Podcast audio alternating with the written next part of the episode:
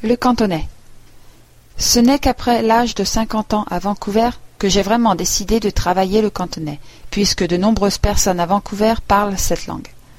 J'avais toujours entendu du cantonais lorsque j'étais avec les parents chinois de ma femme. Cependant, mes capacités n'allaient pas beaucoup au-delà de commander des plats dans un restaurant, et même là je faisais des erreurs. Je ne suis jamais timide pour utiliser le peu de connaissances dans une langue que je peux avoir. Une fois, dans un restaurant, alors que je voulais commander une douzaine de rouleaux de printemps, ou chun jian, j'ai demandé une douzaine de chun doi, ou sac de printemps. En chinois, le mot chun signifie printemps, et il a une connotation sexuelle. Je trouve que c'est une association très poétique. Malheureusement pour moi, chun doi, ou sac de printemps, se réfère aux organes sexuels masculins, et pas à quelque chose de comestible. Après le choc initial provoqué par ce que j'avais dit se soit dissipé, tout le monde s'est mis à rire. Ma femme a grandi en parlant le cantonais. Cependant, elle et moi avons toujours parlé anglais à la maison, et nous ne pouvions pas changer nos habitudes de trente ans. Je pouvais lire les journaux chinois en mandarin, mais je ne pouvais pas prononcer les caractères en cantonais. Je me suis adjoint l'aide de mon ami, le journaliste de Vancouver parlant le cantonais, Gabriel Liu, mais je n'ai pas réellement fait de progrès.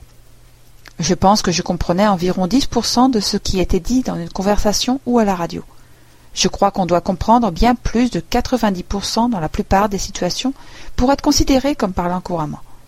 J'avais un long chemin à parcourir. Le problème était que je n'avais pas la bonne attitude. Inconsciemment, je sentais que la prononciation avec neuf tons était tout simplement trop difficile. J'avais aussi l'impression que le mandarin, la langue nationale, était suffisante et que je n'avais pas vraiment besoin du cantonais je n'étais pas assez motivé. J'ai commencé à fouiller les librairies chinoises de Vancouver pour chercher du matériel d'apprentissage du cantonais. J'ai trouvé un livre qui m'a fait faire un progrès décisif. Ce livre démystifiait le sujet des neuf tons du cantonais. Ce système affirmait avec force que six tons étaient suffisants, ce qui me semblait très raisonnable du fait que je ne pouvais même pas rendre six tons comme il faut, et je pouvais quand même communiquer correctement. De plus, l'auteur montrait que les mêmes tons existaient en anglais, pour distinguer le sens des mots, mais pour accentuer les phrases. J'ai tout à coup réalisé que ce phénomène de ton m'était déjà familier en anglais. J'avais été prisonnier de ma crainte des tons. L'obstacle des tons était dès lors levé, et les portes s'ouvraient. J'avais maintenant besoin de matériel à écouter. J'ai demandé à des gens d'enregistrer des contenus simples pour que je les écoute et réécoute. Puis j'ai acheté un lecteur mini-disque qui est un outil vraiment révolutionnaire pour celui qui apprend les langues. Il peut enregistrer la radio ou la télévision aussi bien que télécharger à partir d'un ordinateur. Il peut enregistrer vos propres voix et stocker une grande quantité de matériel. Et cependant, il est léger et la qualité du son est extraordinaire. J'ai alors commencé à enregistrer des programmes de radio cantonais, y compris des programmes de débat. Au fur et à mesure que mon cantonais s'améliorait, j'ai commencé à téléphoner aux débats radiophoniques pour donner mon opinion sur différents sujets.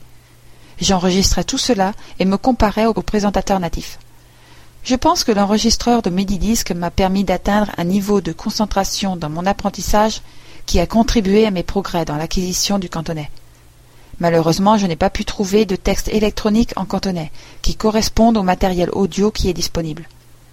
Je suis certain que cela viendra et que cela facilitera l'apprentissage du cantonais.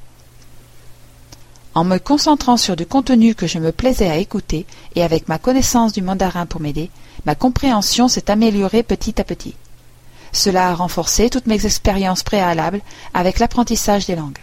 Cela a mis en évidence, une fois de plus, le rôle crucial de l'apprenant dans sa propre réussite et l'importance de trouver du matériel intéressant. De plus, ma réussite avec le cantonais m'a confirmé que l'âge n'est pas une barrière à un apprentissage efficace si on est prêt à s'investir. Bien que je ne parle pas totalement couramment, je peux mener une conversation, même au point de téléphoner lors des programmes de débat à la radio. Ma période de six mois de plus grands efforts est maintenant derrière moi, et je vais continuer à m'améliorer juste en écoutant la radio et en rencontrant des gens.